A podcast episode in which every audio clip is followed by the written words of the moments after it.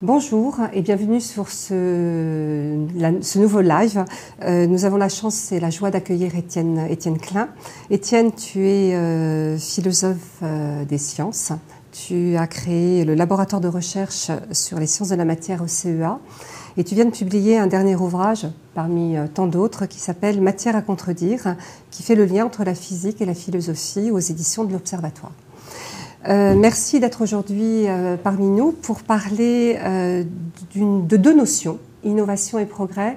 Alors je rappelle que l'APM, c'est l'association du progrès du management, donc je pense que vous êtes nombreux à vous questionner, à vous interroger sur cette notion de progrès.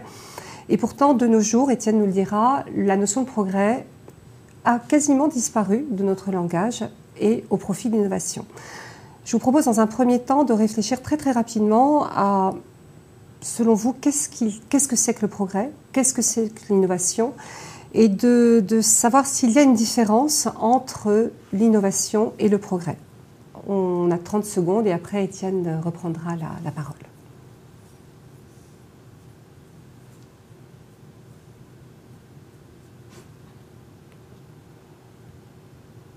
Alors, je ne sais pas si vous avez tous pris vos papiers et crayons, mais vous pouvez effectivement euh, noter euh, vos, questions, vos réponses, pour qu'Étienne ait un petit peu une, une, vue de, voilà, de ce que vous considérez comme étant euh, le progrès, l'innovation.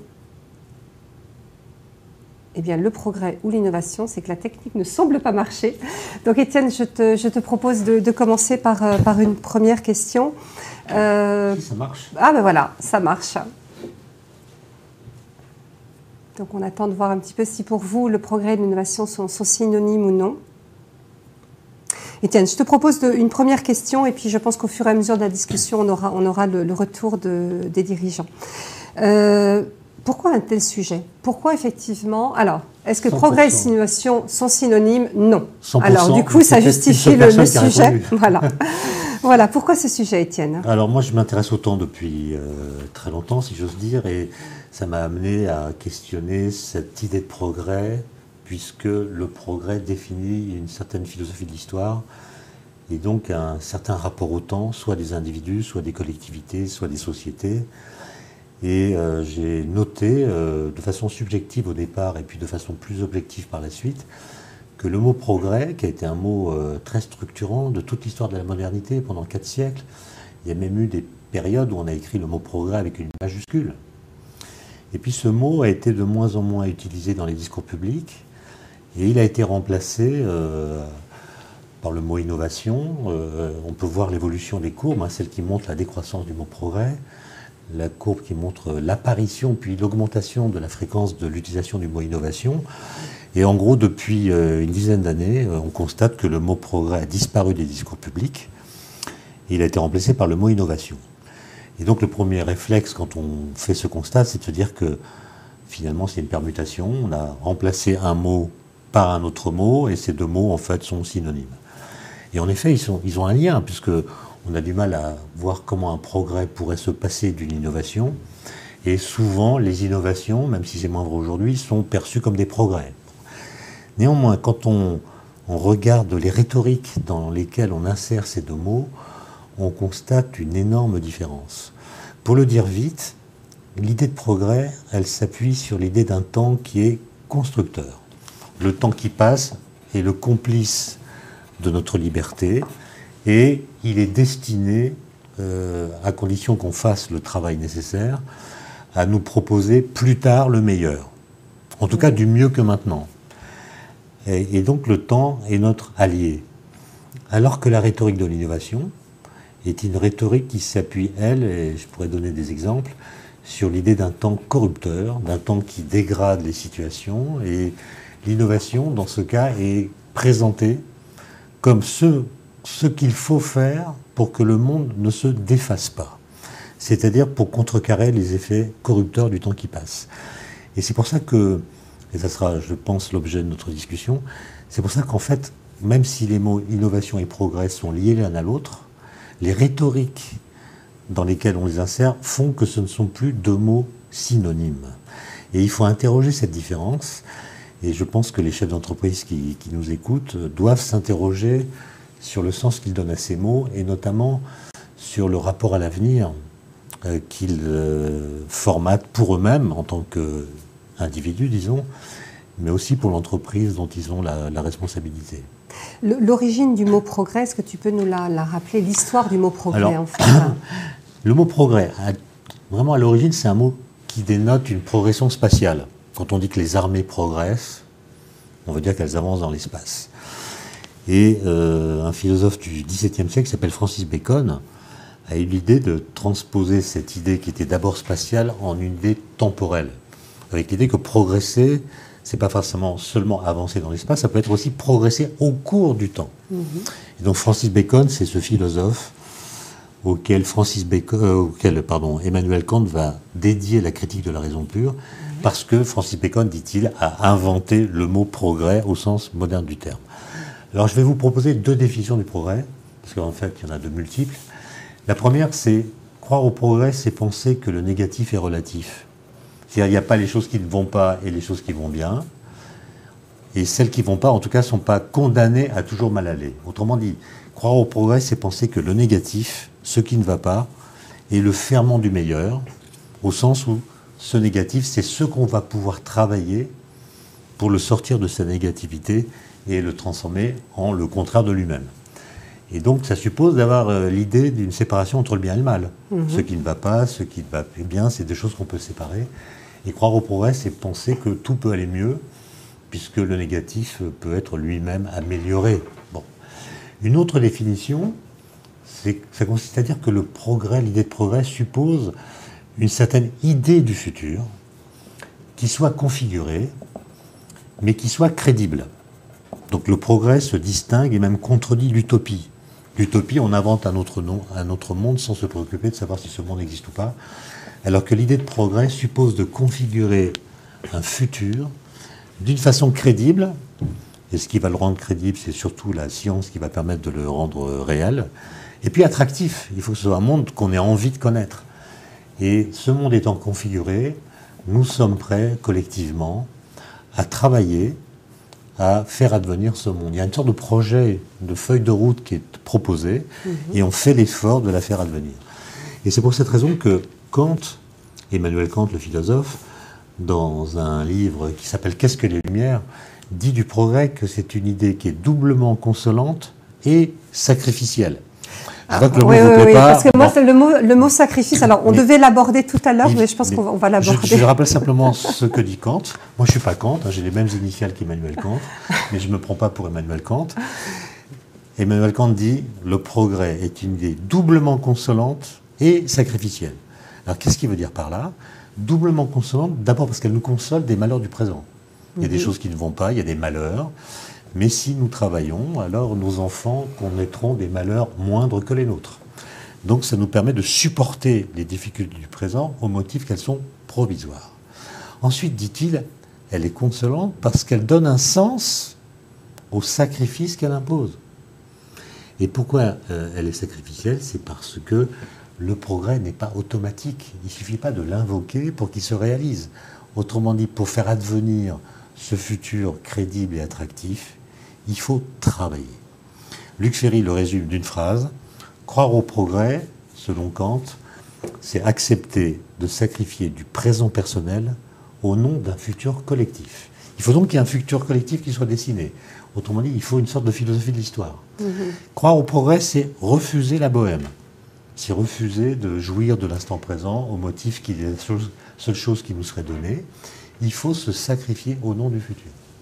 Ça veut dire qu'en fait, euh, toute personne qui veut être dans le progrès, il y a forcément sacrifice, sacrifice de lui en tant que personne, au profit du collectif. Il ne peut pas y avoir une, voie euh, commune. Euh, si, parce que justement, l'idée de progrès, on vient de dire qu'elle avait quasiment disparu, donc il faut la retravailler. D'accord. Mais là, je vous parle de la, façon dont elle s'est constituée dans l'histoire. pensez par exemple au rapport au risque. Quand il y a eu en France le premier grand accident ferroviaire. C'est en 1848, sur la ligne Paris-Meudon. Il y a un train qui a déraillé, 52 euh, personnes à bord, euh, qui meurent toutes carbonisées. Ça crée un débat dans la presse. Euh, le train va pas beaucoup plus vite que le cheval. Il crée des accidents plus dramatiques, d'un genre inédit. Est-ce qu'il faut vraiment continuer? Le débat enflamme l'opinion, et Lamartine, qui est député à l'époque, montre à la tribune de la Chambre des députés et fait un discours dont, dont la dernière phrase est celle-ci. Plaignons-les, il parle des victimes, mm-hmm. plaignons-nous, car nous sommes en deuil, mais marchons. Autrement dit, ce n'est pas un accident qui va entraver la marche du progrès. Est-ce que vous pensez qu'un député aujourd'hui pourrait dire la même chose? Autrement dit, à la suite d'un accident du même type. Autrement dit, quand donc cette, espèce de, de, futur qui impose nos actions, qui les détermine, euh, permet d'accepter, sinon des sacrifices, du moins euh, qu'on casse des œufs pour faire des omelettes. Mhm. Et c'est peut-être ça qui est en, en, questionnement, en, questionnement aujourd'hui. Pourquoi sommes-nous prêts, pour quel dessein euh, sommes-nous prêts à nous sacrifier? Alors, je retiens de cette définition de progrès, donc le négatif est, relatif, et une idée de futur considérée crédible et attractif. Mmh. En rapport avec ça, qu'est-ce que l'innovation et pourquoi l'innovation est le mot que tout le monde a à la bouche et qui est quasiment une injonction permanente pour nos dirigeants et, tout le monde? Alors vous avez dit les deux mots importants que j'avais moi-même rappelés, crédible et attractif. Aujourd'hui, quand on parle du futur de façon crédible, à partir des informations que nous donnent les scientifiques sur l'énergie, les ressources, la biodiversité, le climat, eh ben, ce n'est pas très attractif. Et quand on nous parle d'attractivité, ce n'est pas très crédible. Donc on voit bien qu'il y a une tension qui est apparue entre ces deux mots. L'innovation, moi, je trouve ça un mot magnifique. Hein. Mais dans l'histoire des idées, c'est un mot qui est associé à l'idée paradoxalement de conservation. Le mot innovatio en grec, enfin pas en grec, je dis n'importe quoi, en bas latin, apparaît au XIVe siècle dans le vocabulaire juridique. Et l'innovation, c'est ce qu'il faut apporter de nouveau à un contrat pour que le contrat demeure valide. Ce qu'on appelle un avenant. Hmm, Autrement dit, c'est ce qu'il faut faire pour que cela ne change pas paradoxalement. Après, il y a toute une histoire que je ne vais pas raconter par manque de temps, mais le même Francis Bacon que celui que je citais tout à l'heure a écrit en 1625 un livre intitulé Essais et conseils civils et moraux. Dedans, il y a un chapitre qui s'appelle l'innovation. Il parle de l'innovation technique. Mhm. Et il en parle exactement comme nous aujourd'hui, en disant le temps abîme les choses, le temps est corrupteur, le temps dégrade les situations et l'innovation, c'est ce qu'il faut faire pour que les choses restent en l'état. Donc il y a encore l'idée, l'innovation, c'est ce qui permet de changer les choses pour qu'elles ne changent pas. Bon. Et aujourd'hui, vous savez que l'Europe euh, s'est donné comme horizon en 2020, l'horizon H2020, d'être l'union d'innovation. Lisez le rapport qui est associé à ce projet. Dès les premières lignes, il est dit, l'Europe est confrontée à toutes sortes de défis, euh, raréfaction des ressources, changement climatique, vieillissement de la population, euh, compétitivité des entreprises, etc., etc. Et elle a compris qu'elle ne pourra relever ces défis que grâce à l'innovation. Autrement dit, c'est l'état critique du présent et c'est les défis qu'on identifie dans le présent qui servent de moteur à l'innovation. Mmh, c'est l'état critique du présent et non plus une certaine idée du futur qui justifie nos actions. Et je pense que cette façon de voir euh, l'innovation ne rend pas justice à l'idée de progrès, parce qu'elle s'appuie sur un temps corrupteur et non pas sur un temps constructeur. Et donc, plutôt que de liquider l'idée de progrès comme nous l'avons fait, on pourrait se demander si on ne pourrait pas soumettre cette idée à elle-même, c'est-à-dire la faire progresser, pour redonner un sens à l'avenir et redonner un sens à nos actions qui ne s'appuie pas sur euh, l'idée un peu mortifère que sans ces actions, le monde, en tout cas l'Europe en l'occurrence, irait vers sa déroute. Alors, juste pour, pour reprendre sur l'innovation, avant de reprendre effectivement la, notion de, de, faire progresser, la notion de progrès, euh, on, on, sépare souvent l'innovation de rupture et l'innovation incrémentale. Est-ce que dans la conception, dans, la, dans les philosophies de, l'innovation, en fait, dans Mais ce qui est intéressant, c'est que Francis Bacon, que je citais déjà tout à l'heure, il, faisait déjà la séparation avec un autre vocabulaire. Il disait si, vous, si on innove, innove trop vite, donc innovation de rupture, bah, la société n'est pas prête à accepter l'innovation, du coup elle est rejetée et donc ça ne va pas. Si on innove trop lentement, les dégâts produits par le temps qui passe sont irréversibles et ne peuvent plus, ne peuvent plus être réparés. Donc Bacon dit il faut innover au rythme du temps. Alors, je ne sais pas très bien ce que ça veut dire, mais vous voyez que. euh, et Schumpeter, le grand économiste qui a repris l'innovation, disait en gros que l'innovation, c'est ce qu'il faut pour empêcher la constitution de monopoles. Donc il attendait dans un système capitaliste que l'innovation provoque des faillites afin d'empêcher la constitution des monopoles, qui était l'un des grands reproches que les marxistes faisaient au capitalisme. Donc, euh, euh, vous voyez bien qu'une innovation de rupture, par exemple, si au jour- au jour- demain on proposait des batteries capables de faire rouler des voitures avec une autonomie de 1000 ki- 1000, enfin 2000 km, de demain matin, ça mettrait en faillite beaucoup d'entreprises euh, de constructeurs automobiles. Donc, euh, c'est une grande question de savoir si on veut de la continuité à laquelle on peut s'adapter en temps réel ou si on demande des ruptures qui euh, nous obligent très rapidement à changer de comportement et à nous adapter euh, très très très vite. Merci Étienne, parce que je pense que là, tu as un petit peu bousculé nos, certitudes par rapport à cette notion d'innovation en la, rapprochant de la notion de conservation. Je pense que c'est assez destructeur.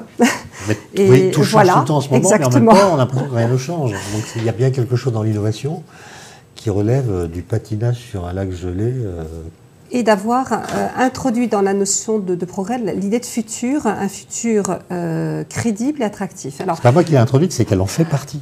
voilà. Elle en fait partie de cette idée. Et alors, en préparant cette, euh, cette, euh, ce live, en fait, j'ai pris un, un texte d'un penseur indien qui s'appelle Sri Aurobindo et qui est un, un penseur de, de l'évolution et notamment de l'évolution humaine. Et par rapport à, l'idée de, progrès, parce que tu parles le- dans le progrès de bien, de mal, hein, euh, et, du coup, on a l'impression qu'il y a quelque chose qui est euh, en bas, quelque chose en haut. Et, je voudrais te, lire euh, et, lire à, tout le monde en fait un passage. Nous avons l'air de progresser de bas en haut, ou du passé vers l'avenir, ou de la nuit vers la lumière consciente. Mais c'est là notre petite vision momentanée qui nous coupe la totalité du tableau. Sinon, nous verrions que c'est l'avenir qui nous tire, non le passé qui nous pousse, et la lumière d'en haut qui peu à peu entre dans notre nuit. Où donc la nuit pourrait-elle jamais créer toute cette lumière? Si nous, étions partis de la nuit, nous n'habitérions qu'à la nuit. Et un peu plus loin, il dit Nous verrions cet avenir supraconscient qui pousse pour entrer dans notre présent, et nous verrions peut-être que nos grands efforts étaient seulement la résistance de notre épaisseur et de notre obscurité. Et encore un peu plus loin, il définit le progrès, et il dit le progrès en définitive ne consiste pas tant à s'élever qu'à décanter tout ce qui encombre. Quand on est clair, tout est là. Et la discussion, c'est de savoir effectivement si euh, c'est une vision qui pourrait être un petit peu de décroissance ou au contraire que Bon. voilà la notion de, de, de Nous sommes est là. nous sommes d'accord pour dire qu'il faut faire progresser l'idée de progrès. Et donc la détacher des symboles auxquels on l'avait associé dans le passé. Et donc ces réflexions peuvent être des, germes de, travail dans ce sens-là. Maintenant, euh, l'i- l'idée que le passé n'était fait que d'obscurité est une idée qui, à mon avis, n'est pas tout à fait convaincante parce que nous tous, individuellement, nous serions capables de nommer une chose que nous avons connue dans le passé et dont nous voudrions que nos enfants la connaissent de la même façon. Alors ça peut être évidemment différent selon la personne à qui on pose la question, mais il y en a qui voudront que l'enseignement du latin soit euh, maintenu comme il a été dans le passé, que la façon d'acheter des billets de train euh, soit la même que dans le passé, que les paysages que verront nos enfants doivent être les mêmes que ceux que nous voyons dans notre propre passé, que, etc., etc. Chacun peut dire un élément qui le fait apparaître comme conservateur. Tout le monde est conservateur, d'une certaine façon. Il y a des choses qu'on ne veut pas changer. Bon. Et donc, euh, euh, dans le passé, il y a des ingrédients dont nous aimerions qu'ils soient maintenus dans le futur. Maintenant, il y a une autre façon de, de faire progresser l'idée de progrès, me semble-t-il, c'est Alors là, évidemment il de dit, se pas, il nourrir. pas là, c'est de, de, de, de se désencombrer justement de plein de choses. En fait. Voilà. Mais l'idée de progrès, en fait, d'emblée, elle met la société en crise puisqu'elle l'invite à se comparer à ce qu'elle n'est pas. Mhm. Donc dès qu'on parle de progrès, la société est en crise. Et comme elle est en crise, on voit ses défauts, alors que peut-être un regard un peu différent sur le réel et le présent nous permettrait d'être euh, plus joyeux et plus satisfaits que de ce que nous avons déjà, plutôt que de définir la société par ses manques. Mhm. Maintenant, faisons l'expérience de pensée. Prenons les pères fondateurs de l'idée de progrès, qui étaient des philosophes des Lumières, d'ailleurs essentiellement des Français, d'Alembert, Diderot, Condorcet. On peut mettre des étrangers quand même, parce qu'on est ouvert d'esprit, Spencer un peu plus tard et d'autres, et on les met dans une capsule temporelle qui les amène du 18e ou du 19e siècle jusqu'à 2018. Évidemment, on ne va pas tout leur montrer d'un seul coup parce qu'ils vont s'effondrer psychiquement, ils ne vont rien comprendre, mais on peut leur faire euh, faire un petit voyage par étapes. Par exemple, euh, on peut commencer par les amener dans une classe de, terminale ou dans un lycée, suivre un cours de mathématiques. Mais ils vont être scotchés. Ils vont être éberlués de voir que les jeunes en France, à 17 ou 18 ans, apprennent des mathématiques très sophistiquées par rapport à ceux qu'ils connaissaient. Par exemple, Descartes, devant une équation différentielle, euh, il ne va rien comprendre. Devant une matrice, encore moins ils vont voir que les mathématiques ont progressé et qu'eux-mêmes sont dépassés par l'enseignement qui est proposé aujourd'hui. Je ne suis pas en train de dire que les élèves de terminale sont plus géniaux en mathématiques que Descartes. Hein. mais ils verront quelque chose qui va sans doute les, les stupéfier. Ensuite, on les amène euh, dans un grand laboratoire de physique, ils vont être évidemment complètement euh, étonnés. Et en faisant comme ça une sorte d'analyse des, des réactions qui seraient les leurs devant tel ou tel spectacle, on peut voir où est-ce que nous avons été beaucoup plus loin que ce qu'ils espéraient, et là où nous avons euh, échoué. Par exemple, si on leur dit, vous savez, au 19e siècle, on a des ingénieurs, pardon, au 19e siècle, très grand physicien qui s'appelle Maxwell a découvert une nouvelle interaction qui s'appelle l'interaction électromagnétique. Et un siècle plus tard, des ingénieurs ont fabriqué des boîtes parallélépipédiques qu'on met dans les foyers, grâce auxquelles on peut avoir le son et l'image en permanence ils vont être euh, étonnés. Et ils vont demander, mais qu'est-ce que vous faites avec ça? Vous diffusez en direct les cours de Collège de France dans tous les foyers? Et là, vous les mettez devant une télévision un samedi soir, une chaîne commerciale, sur le canapé. Euh, ils vont dire, tiens, il y a un truc qui, a bugué, il y a un truc qui, peut aller très fort. Il y a d'autres choses qui vont complètement les enthousiasmer. Mais n'oubliez pas qu'ils pensaient le progrès comme étant lié à ce qu'ils appelaient le genre humain c'est que le progrès doit diffuser spatialement et temporellement sur toute la surface de la planète. Et tout le monde finira par être touché par le progrès, et le genre humain en bénéficiera d'une façon homogène.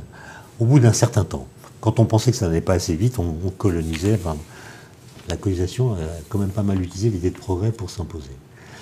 Et on voit bien qu'aujourd'hui, euh, même si ça progresse partout, d'une certaine façon, les inégalités, les conditions de vie sont devenues très très différentes d'un endroit à l'autre. Et, c'est ça qui fait qu'on a l'impression que quelque chose a déraillé. Et, je pense que c'est ça qui nous empêche de, prononcer le mot progrès avec la même aisance qu'autrefois. Euh, si vous prenez Condorcet, par exemple, et vous le faites revenir aujourd'hui, et vous vous faites promener dans les rues de Paris en hiver, et il verra des gens dormir dans la rue à Paris au pied d'un immeuble cossu, il ne va, va pas comprendre il ne va pas comprendre comment les choses ont pu se passer de cette façon. Mhm. Et donc ce genre d'expérience de pensée interroge notre, notre propre histoire et notre propre rapport au progrès et nous oblige à le réinterroger. Mhm. Et plutôt que de le liquider en remplaçant le mot progrès par le mot innovation, je pense qu'il est plus fécond de réinterroger ce que nous mettons derrière le mot progrès. Moi, je fais partie d'une génération qui, euh, lorsqu'elle était adolescente, fin des années 70, a été abreuvé d'images, de discours, de représentations de l'an 2000. Mhm. On nous expliquait comment on allait marcher, communiquer, se nourrir, travailler, euh, voyager en l'an 2000. Et donc on avait une vision du futur qui nous permettait de tracer une trajectoire individuelle entre le présent où nous étions et puis ce futur qui nous était représenté. Aujourd'hui, vous voyez bien que les adolescents euh, n'ont pas cette chance d'avoir une configuration du futur. Et je pense que ça crée vis-à-vis du futur un rapport ambigu. Voilà. Le fait que le futur soit laissé en jachère intellectuelle, en lévitation politique. Quand on parle de futur en politique, c'est un horizon très très court. Et je pense que l'esprit humain a besoin d'une projection euh, qui soit crédible et attractive, pas forcément avec les mêmes images que dans le passé. Par exemple, ce qu'on appelle attractif, On sait très bien qu'il va y avoir des problèmes avec l'énergie, avec les ressources, avec euh, la biodiversité, avec le climat.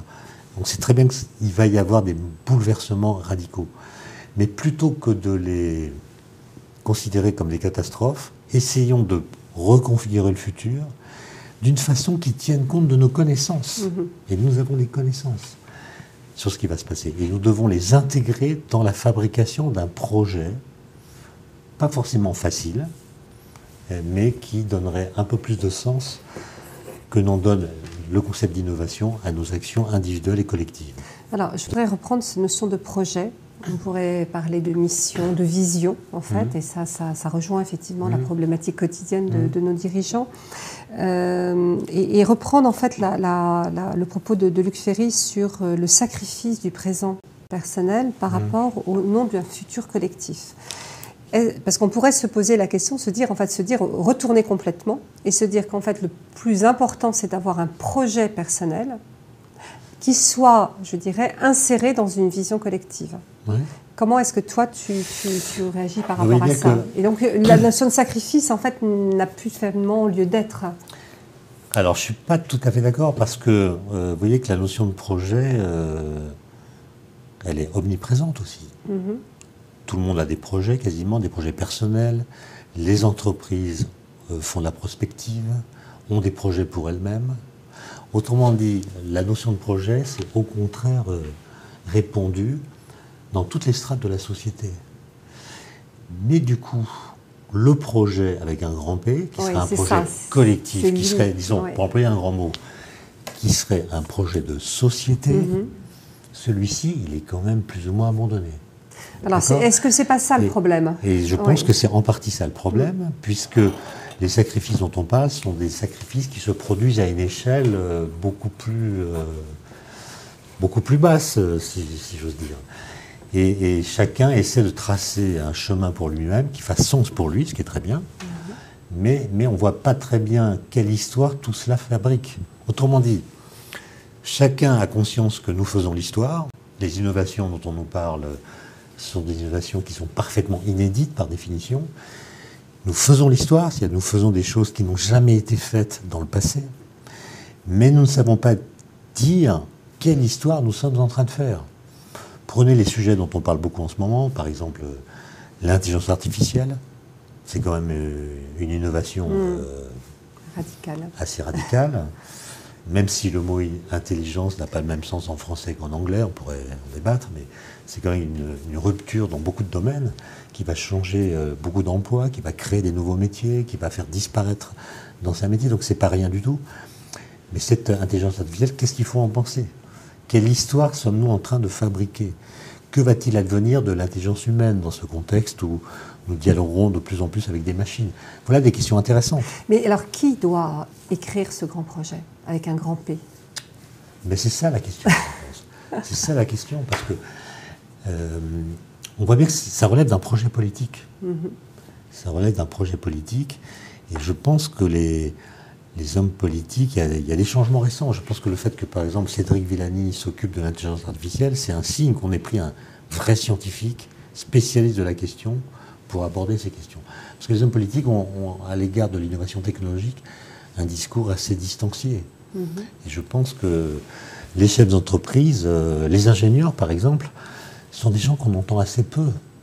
Ils écrivent beaucoup pour leur entreprise, mais vous voyez très peu ou rarement dans un quotidien ou un magazine des tribunes écrites par des ingénieurs mhm. qui diraient ce qu'ils pensent de ce qu'ils font et ce qu'ils pensent de ce qu'ils savent. Les économistes, par exemple, s'expriment beaucoup plus que les ingénieurs, et pourtant ils sont beaucoup moins nombreux. Et donc je pense que nous avons besoin d'entendre euh, ce que j'appellerais des, des, intellectuels de l'agir technologique, qui seraient donc des ingénieurs capables de dire, voilà, à mon avis, en tant qu'ingénieur spécialiste de tel ou tel domaine, comment je vois les évolutions qui sont en train de se produire. Mais il n'y a pas que le progrès technologique. Parce que j'imagine que, ah, fait, on parle à des dirigeants, l'innovation, c'est aussi l'innovation managériale. Donc, en fait, il y, a tout un ensemble euh, de, progrès, en fait. L'utopie des Lumières, c'était de penser que les différentes formes de progrès sont reliées les, unes aux autres de façon automatique. Il y a un progrès scientifique qui enclenche des progrès techniques ou technologiques, qui engendre un progrès matériel, qui engendre un progrès moral, qui engendre un progrès politique. La démocratie est l'horizon de notre histoire. Et d'ailleurs, D'Alembert, qui est l'un des personnages que j'aurais dû citer tout à l'heure, a écrit dans l'encyclopédie de Diderot un article qu'il appelle géomètre. Géomètre, c'est l'ancien mot pour dire mathématicien. Et on voit comment il exprime ça. Il dit Prenez une nation tyrannique. Dans cette nation, formez quelques géomètres, quelques mathématiciens. Au bout de quelques temps, pronostique-t-il, la société en question se sera libérée de son joug.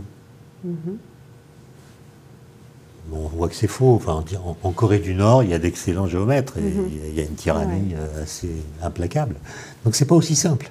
Les embrayages dont il est question ne sont pas automatiques. Et donc c'est tout un travail collectif, intellectuel et politique de passer d'un progrès scientifique d'abord à un progrès technologique, ça c'est une affaire d'ingénieur, on pourrait dire. Mais ensuite, le décliner en d'autres formes de progrès, c'est une, affaire de société. Si c'est pas aux ingénieurs de dessiner la société du futur. Alors, du coup, quelle pourrait être la place et le rôle des dirigeants, puisqu'en fait on était quand même à, l'APM Comment est-ce que euh, l'APM, en fait, enfin les dirigeants de l'APM peuvent réfléchir autrement à la notion de progrès, la faire progresser, et quelle est à peu près, quelle pourrait être leur réflexion par rapport à la notion d'un temps constructeur ou corrupteur ben, L'APM, euh, comme vous l'avez rappelé, a le mot progrès dans son acronyme. Donc l'APM se doit euh, de réfléchir à ce mot, même s'il a disparu des discours publics, puisque je n'ai pas entendu dire que l'APM allait se transformer en AIM, qui serait l'innovation du management. Donc revendiquer le progrès. Il y a une autre institution qui fait la même chose, qui est l'Académie des technologies, mm-hmm. dont le slogan, si on peut dire, est pour un progrès choisi, raisonné et partagé. Et donc, euh, il y a là quelques exemples d'institutions qui doivent euh, émettre des messages à propos de ce qu'elles entendent par progrès. Mhm. Et je pense que les, les dirigeants qui sont à l'APM sont capables de produire des discours sur le sens qu'ils donnent pour leur entreprise et pour eux-mêmes à cette idée de progrès, et puis voir si l'APM peut fédérer tous ces messages, les organiser, les synthétiser. J'ai une question comme ça, ça va reprendre et tu vas. C'est en entreprise, on parle beaucoup de vision. Comment cette notion s'intègre-t-elle, pardon, avec les idées de progrès et d'innovation en fait hein?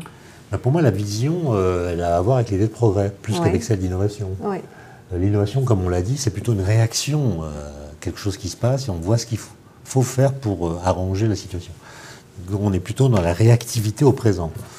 Alors que la vision, elle, elle s'associe à une configuration du futur, c'est le mot que j'employais, mhm. mais ça suppose une vision.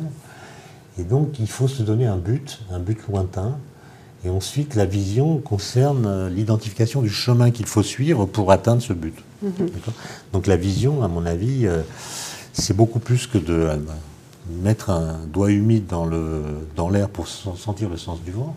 Ce n'est pas une extrapolation à partir de ce qu'on ressent du présent, c'est une volonté, en fait. Une vision, elle suppose une volonté ou elle permet d'asseoir une volonté. Et on s'y tient parce qu'on y croit, parce qu'on le veut. Autrement dit, la meilleure façon quand même de penser le futur, c'est la volonté. Alors, je reviens et je suis très, très, très tenace. Très tenace. Euh, comment on construit cette vision dans une perspective de progrès en essayant de ne pas complètement sacrifier le présent personnel au nom d'un futur collectif? Parce que je suis quand même perturbée par cette, notion de sacrifice. Mais je vois bien, je vois bien, Fleur, que vous êtes perturbée. J'en suis navré. Mais pour moi, euh, je vais là peut-être euh, vous obliger à relancer votre question.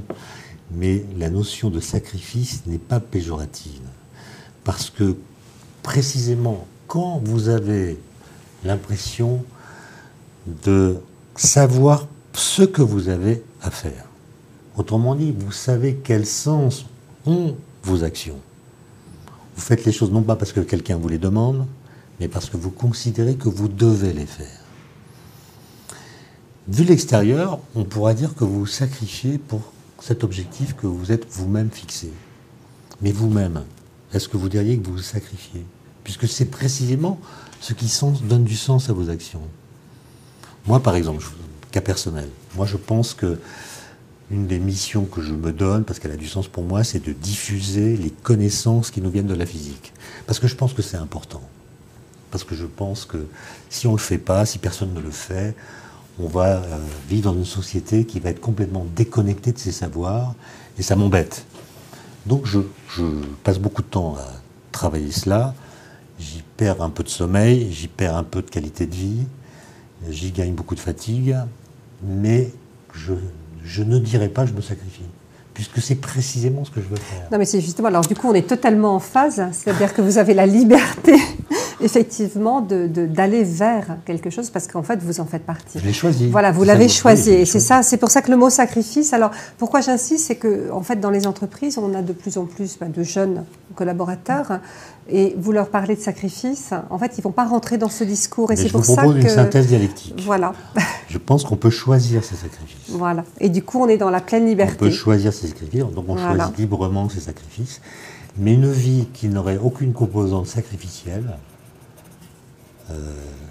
personnellement, d'abord, je ne vois pas très bien en quoi elle consisterait, et surtout, elle ne m'attire pas. Non, mais je pense que c'est la liberté de choisir ses propres chaînes. Comme une vie sans risque. Voilà. Une vie sans risque. Tout à fait.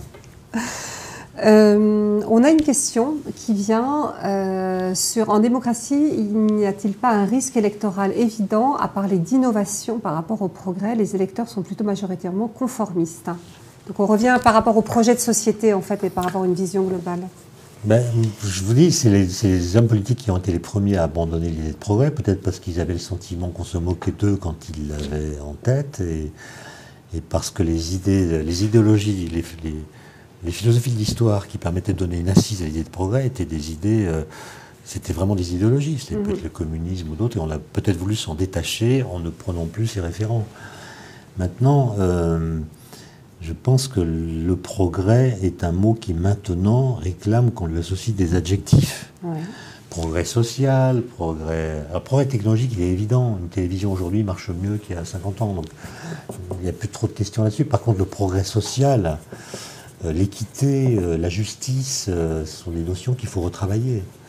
Et, je pense que, que le, politique a cette mission de proposer un projet, et c'est ça la difficulté, qui fasse sens pour tout le monde, quelle que soit la position qu'il occupe dans la société. Et qui ne soit pas un progrès qui serait communautarisé, ou qui serait l'apanage d'une seule partie de la population. Et je pense que c'est ça qui, qui est très difficile aujourd'hui, c'est de tenir euh, tous les bouts de la chaîne et de parler à tout le monde de la même façon. Est-ce qu'il existe des, pays où justement il y a un, projet avec un grand P? En fait, bah, Il y a le Brésil. Hein. Voilà. Le Brésil, c'est la, devise d'Auguste Comte, hein, ordre et progrès. Ordre et progrès. D'abord, est-ce que c'est deux mots qui vont ensemble on, peut en discuter. Mais euh, oui, le Brésil, c'est retrouvé dans cette euh, recommandation d'Auguste Comte. Euh, nous, on a liberté, égalité, fraternité. Et ça, c'est des mots qui sont difficiles à faire coexister d'une mhm. façon qui ne soit pas ostensiblement démentis par les faits. Quoi. Donc, donc je pense qu'on a, on a ce travail-là. les dirigeants ont leur part, mais pas que. Et c'est ça qui consiste, c'est ça qu'on appelle un projet politique. Comment, comment est-ce que les dirigeants peuvent s'insérer dans la, construction de ce, projet avec un grand P, de ce projet politique? Ben, Je pense que les dirigeants sont des gens qui sont, par leur position, sont amenés à, à voir tous les aspects du mot progrès. Ils doivent être sensibles au progrès technologique, mhm. puisque ça peut leur euh, donner des marges d'innovation, justement. Ils sont confrontés à des problèmes sociaux ils sont confrontés à des problèmes de compétences, ils sont confrontés à des problèmes de ressources humaines, ils sont confrontés à des problèmes de compétitivité, ils sont confrontés à toutes sortes de problèmes et on voit bien qu'ils sont les mieux placés pour voir euh, les endroits où ça va et les endroits où ça ne va pas.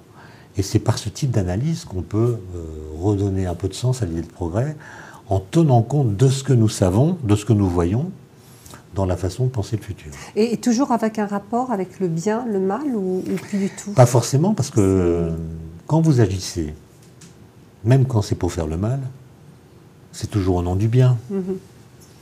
Et c'est ça aussi qui a plombé l'idée de progrès, c'est que quand on agit, c'est toujours au nom du bien, mhm. y compris quand on commet des attentats à Paris. Les communiqués de Daesh sont rédigés au nom du bien. Mhm. Et donc nous ne sommes pas d'accord sur ce qu'on appelle le bien. Et, du coup, euh, c'est plus la référence qui permet d'asseoir l'idée de progrès. Et qu'est-ce pourrait être cette référence alors? Eh bien voilà, c'est toute la question. voilà, c'est toute la question. À quoi est-ce qu'on associe le mot progrès? Je suis sûr que si on faisait un sondage là tout de suite, euh, certains des, chefs d'entreprise euh, qui sont en ligne parleraient de partage, d'autres parleraient de croissance, d'autres parleraient de décroissance, d'autres parleraient de qualité de vie, d'autres parleraient de, diffusion des connaissances, d'autres, etc., etc. Et donc, il faudrait, euh, et l'APM peut-être est armée pour le faire, voir quels sont les mots que chacun d'entre nous associe à ce mot progrès pour voir si on pourrait trouver un terrain d'entente autour duquel pâtir un projet, ou si au contraire cette idée est devenue tellement dispersée mhm. qu'elle n'est plus pensable en elle-même et il faut la remplacer par autre chose. D'accord. Alors on a une question qui est que pensez-vous de l'idée d'entreprise progressiste? Ben, J'en penserai quelque chose quand on me dira ce que c'est. C'est peut-être une entreprise qui revendique l'idée de progrès plutôt que celle d'innovation, qui a un projet de société au moins pour elle-même, qui a un projet pour sa société. Si c'est cela, ben, évidemment, j'applaudis. Alors moi, je voudrais te poser une question par rapport pour les dirigeants. Quel serait un petit peu, quel, comment, quel conseil tu leur donnerais pour réfléchir à leur rapport au temps, notamment, on sait que tu es un philosophe qui a beaucoup, beaucoup parlé du temps, euh, entre le rapport entre le passé, le présent et le futur. Mhm. Et notamment dans une perspective un peu de physique quantique, puisqu'on sait en fait qu'il y a un peu un un gommage de, différence. Oui, alors je ne vais pas parler de physique quantique maintenant, parce que ça nous amènerait trop, loin, mais en gros, dans les textes des pères fondateurs de l'idée de progrès, il y a l'idée que les sacrifices dont nous parlons sont temporaires. C'est-à-dire que ai pas parlé, hein. quelques générations vont suffire pour, faire, pour mettre la société dans un état tel que l'effort qu'il faudra accomplir pour maintenir cet état sera bien moindre que les efforts nécessaires pour le faire advenir. Et donc l'idée qui est proposée à long terme, c'est celle d'un repos à la fois du corps et puis de l'esprit. L'esprit va pouvoir s'intéresser à des choses plus intellectuelles, à se nourrir plutôt qu'à euh, faire un travail que les machines peuvent faire aussi bien que nous. Et là, il y a une sorte de déception, et je pense que les chefs d'entreprise qui nous écoutent ne me démentiront pas, qui est qu'aujourd'hui nous sommes débordés. Non pas parce que le temps s'accélère, le temps n'a pas de vitesse, euh, il avance de 24 heures toutes les 24 heures, euh, comme il l'a toujours fait. Le temps n'a pas de vitesse, il n'y a pas non plus d'accélération. Ce qui a changé, c'est que nous sommes soumis à une juxtaposition de présents multiples, par le biais des téléphones, euh, je ne vais pas donner la liste, chacun l'a en tête, mais nous avons du mal à nous concentrer, et nous avons un rapport au présent qui est constamment perturbé par des injonctions qui nous viennent de l'extérieur, parfois de très loin, et qui peuvent être euh, contradictoires les unes avec les autres. Ce qui crée un état de jouissance existentielle quand on arrive à gérer ça très bien, on se sent hyper puissant, mais qui crée aussi euh, un sentiment de stress intense quand on est débordé par ces injonctions qui viennent perturber notre euh, activité présente. Et je pense que la difficulté, c'est d'avoir suffisamment de détachement par rapport au présent pour être soi-même, pour être concentré, pour être euh, productif intellectuellement euh, d'une façon qui soit satisfaisante, et en même temps avoir suffisamment de recul pour euh, penser le coup d'après. Il faut être dans le présent et dans le futur en même temps. Là, c'est quantique, on est superposé. Mhm. Mais, Parce qu'on peut se dire c'est ce, ce, futur en fait qu'on imagine, que l'on voit, que l'on et qui, qui, nous permet de faire ce que l'on fait au présent. En fait. Oui, mais le risque c'est d'être submergé par le présent dans une espèce de présentisme euh, envahissant qui fait mhm. que le grand sacrifié de notre attention devient le futur. Mhm. Et si le futur est sacrifié en tant qu'idée, alors l'idée de progrès n'a plus aucune assise. Mhm. Alors on a, on a quelqu'un qui, qui, nous, qui nous sauve et qui va nous, qui dit, il me semble qu'il faut distinguer l'acceptation des difficultés, obstacles d'un chemin de vie pour un objectif de progrès moral de la seule notion de sacrifice telle que le djihad le propose, qui pour autant, dans leur esprit, amènera le progrès. Évidemment, euh, l'idée de sacrifice, euh, on est bien d'accord qu'elle n'est pas du tout euh, au service de la mort. Mhm. Elle n'est pas du tout mortifère. Elle est le résultat du sens que nous donnons à nos vies. À nos vies, pas à nos morts. Il y a peut-être la notion de chemin de vie, en fait, qui, qui, est, intéressante, en fait, et un, voilà, un parcours. Et du coup, ça m'emmène à une, une, une, question autour de la performance, des résultats. Et on a, on a un des dirigeants qui nous dit que le progrès ne saurait être mesuré par les seuls résultats financiers, mais doit intégrer l'impact du mieux vivre entre les hommes. Qu'est-ce que c'est la performance et le rapport performance, résultat et, progrès? Comment ça se mesure Tout le monde est d'accord avec cette phrase. Kant serait d'accord avec cette phrase, je, je parle en son nom. Euh, Condorcet, d'Alembert, tout le monde serait d'accord avec ça. D'accord? Euh, le progrès dans leur esprit a à voir avec l'épanouissement. Mhm. Et donc, ce n'est pas une mesure comptable. C'est pas une mesure comptable. L'épanouissement, c'est le sujet épanoui qui sent qu'il l'est, qui, D'ailleurs, ça se voit, quand quelqu'un est épanoui, ça se voit. Et du coup, ça a besoin d'être mesuré Alors moi, je crains que, justement, euh, euh, le progrès ne se décline que de façon comptable ou numérique. Et ça, c'est un peu tristounet. Mhm. Le progrès, il doit aussi se mesurer dans la rue. Quand vous croisez des gens, quelle tête ils ont mhm. Est-ce qu'ils ont l'air épanouis? Est-ce qu'ils ont l'air de marcher d'un pas décidé parce que ce qui les attend les enthousiasme? Ou pas. Enfin, voilà, c'est quand même des critères qui sont assez subjectifs. Et je n'irai pas proposer pour les mesurer qu'on aille mesurer le temps de sourire des individus dans la journée. Mm-hmm. Vous voyez, tout n'est pas mesurable. Et le problème de l'évaluation, c'est qu'elle se cantonne dans des choses qu'on peut numériquement évaluer. Et du coup, on aura d'autres qui sont peut-être plus essentielles. D'accord. Ça, c'est intéressant pour nous. Comment les dirigeants peuvent-ils entraîner les collaborateurs vers le progrès sans que chacun ne pense au sacrifice qu'ils vont devoir faire Puisque le, terme sacrifice est ah, négativement vécu. Hein. Dis donc le sacrifice. Euh, je vais vous redire la même chose. C'est que pour moi, le sacrifice n'a de sens que s'il a du sens. C'est voilà, que si ça n'a pas de sens pour la personne, évidemment, ça sera perçu non seulement comme un sacrifice, mais comme euh, une corvée, voire comme une une exploitation. C'est l'importance de la construction d'une vision donc, euh, je pense que les, dirigeants doivent être capables de, pas forcément de dire, il ne s'agit pas de l'écrire, de le nommer forcément, mais de, faire sentir que tout cela a du sens, y compris pour eux en tant que dirigeants, dirigeants mais aussi pour ceux qui sont associés à eux-mêmes dans l'entreprise qu'ils dirigent.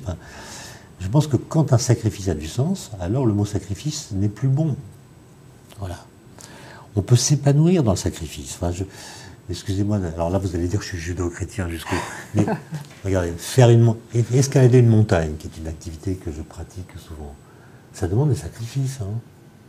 Ça peut être pénible, ça peut être des efforts extrêmement douloureux, ça peut être, ça peut poser la question du sens. La nuit qui précède dans le refuge, il peut arriver que vous vous demandiez mais qu'est-ce que je fais là? Mm. Qu'est-ce que je fais là? Donc vous perdez le sens.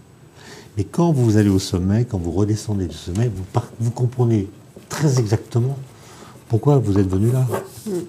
D'accord? Donc, Et vous ne direz pas, après coup, euh, je me suis sacrifié à faire une montagne. Vous direz, quel pied ça a été. Ça veut dire qu'on fait il y a eu des moments, Il y a eu des moments difficiles, mm. mais quel pied? Mm.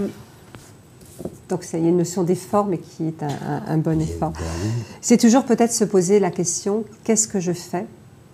En conscience et le mmh. faire vraiment en conscience. Mmh.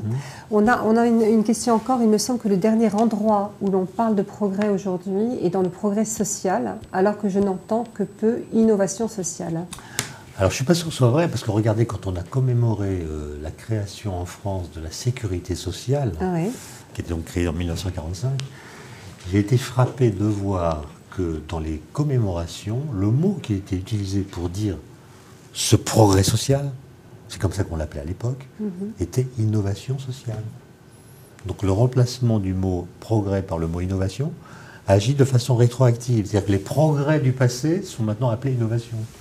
Je ne trouve pas ça juste. D'accord. C'était un progrès social, appelons-le progrès social. Si tu avais un seul conseil à donner aux dirigeants qui nous écoutent pour aller vers ce, projet vers un grand P, que ce serait-il? Un seul mot? Oui. Alors, je, bah, j'ai droit à deux mots? Allez, deux. Je me sacrifie. Je rappellerai une chose que peut-être tout le monde n'a pas en tête, qui est que l'anagramme de l'idée de progrès, c'est le degré d'espoir. C'est évidemment un hasard, mais qui peut aider à réfléchir. c'est superbe. Merci Étienne. Je pense qu'on va garder cette notion que le, degré, enfin l'idée de progrès, c'est le degré d'espoir. C'est très très joli. Un grand merci. Et Carpe diem a pour anagramme ça déprime. Ah bah écoute, alors là c'est. Donc le carpe diem n'est pas du tout la solution. Voilà, bah écoutez, merci beaucoup d'avoir suivi ce, live. Euh, j'espère que ça vous aura permis de, voir effectivement un peu mieux quelle est la différence entre le, progrès et l'innovation et on vous donne rendez-vous pour d'autres lives à venir. Merci.